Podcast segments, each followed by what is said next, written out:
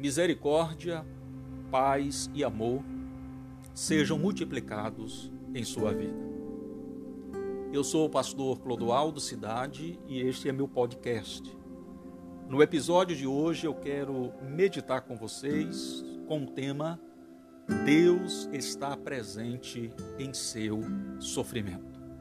O texto bíblico que eu quero utilizar como base é o texto que está em Atos, no capítulo 8, do versículo 1 ao 8 Assim nos diz a palavra do Senhor. No mesmo dia levantou-se grande perseguição contra a igreja que estava em Jerusalém. Todos, exceto os apóstolos, foram dispersos pelas regiões da Judéia e Samaria. E alguns homens piedosos sepultaram Estevão e lamentaram muito por ele.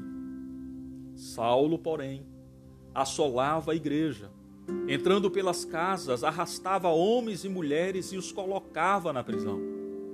No entanto, os que foram dispersos iam por toda parte, anunciando a palavra. E descendo a cidade de Samaria, Felipe passou a pregar-lhes Cristo. Unânimes, as multidões escutavam atentamente as coisas que Felipe dizia, ouvindo e vendo os sinais que ele realizava pois os, os espíritos impuros saíam de muitos possessos, gritando muito, e vários paralíticos e aleijados foram curados, e houve grande alegria naquela cidade. Deus está presente em seu sofrimento. Sempre nos lembramos de Atos como livro que descreve um Deus que intervém de maneira sobrenatural na história. Vemos enchimento do Espírito Santo na vida dos discípulos, coxos andando, pessoas sendo libertas de espíritos malignos, anjos socorrendo os apóstolos e até a sombra de Pedro transformada em instrumento de cura. Mas nem sempre acontecia assim. Estevão foi martirizado, Paulo preso e açoitado, discípulos fiéis foram mortos ao fio da espada e lançados aos leões. Além da nossa finita lógica e curta compreensão da história, entre milagres e tragédias, o Senhor Jesus era glorificado e a igreja continuava avançando. A expectativa do povo de Deus é sempre ver a resposta do Senhor em meio ao sofrimento. No entanto, Atos nos mostra uma verdade aplicável ao nosso dia. Nem sempre Deus intervém de maneira sobrenatural. Ele não deixa de ser o Senhor da situação, mas em face da tragédia pessoal, somos convidados a compreender que é preciso olhar além da vida e entender que o projeto maior da nossa existência é glorificar a Deus. E isso jamais pode ser revogado.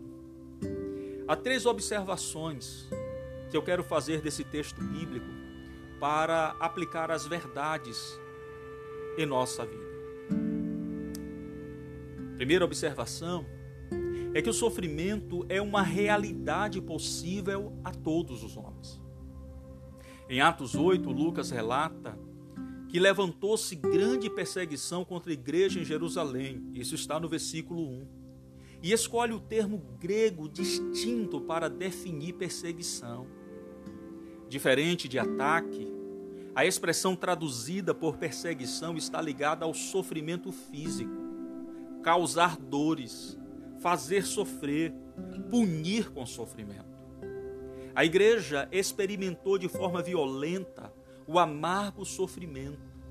E Lucas descreveu esta perseguição: o sepultamento de Estevão, a prisão dos fiéis e a dispersão de parte da igreja.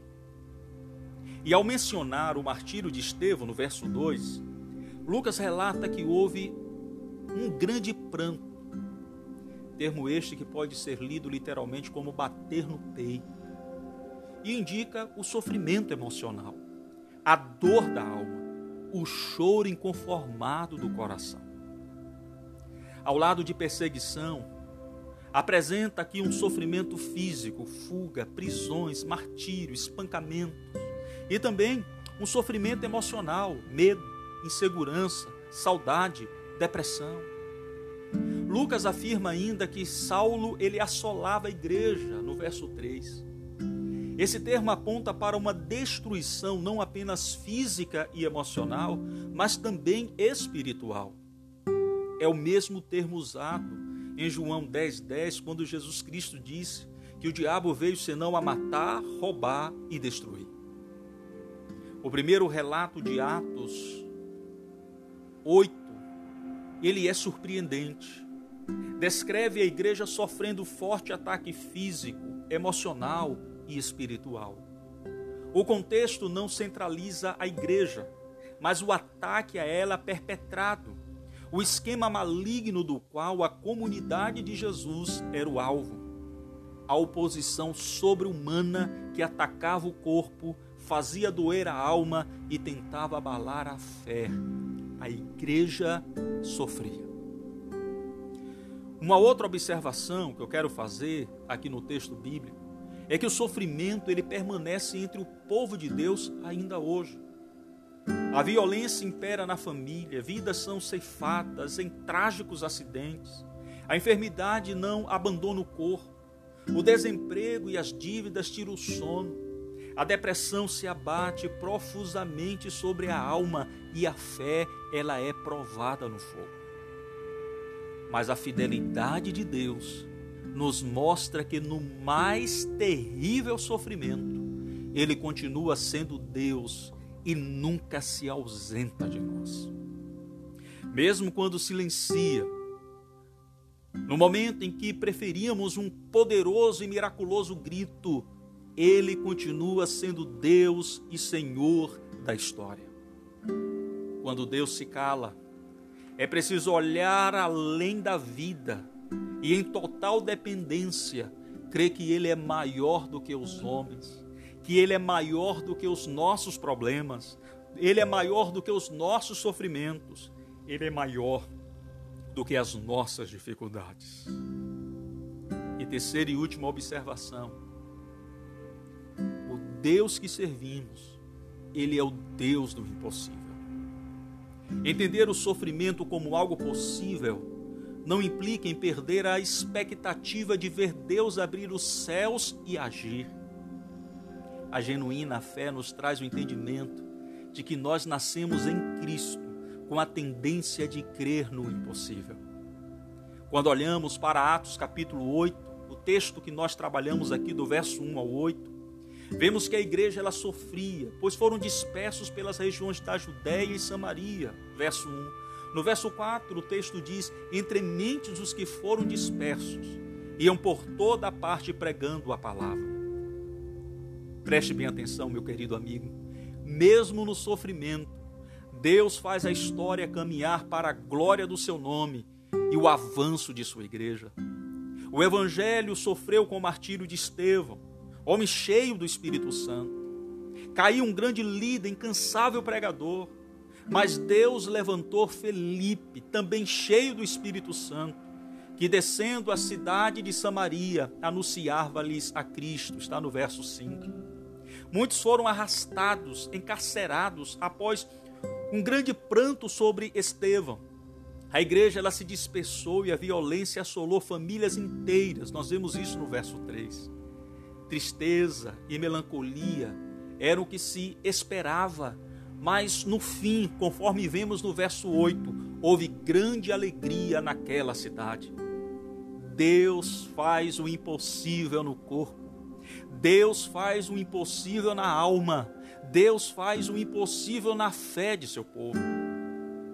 Em nossa vida, Deus nunca será surpreendido.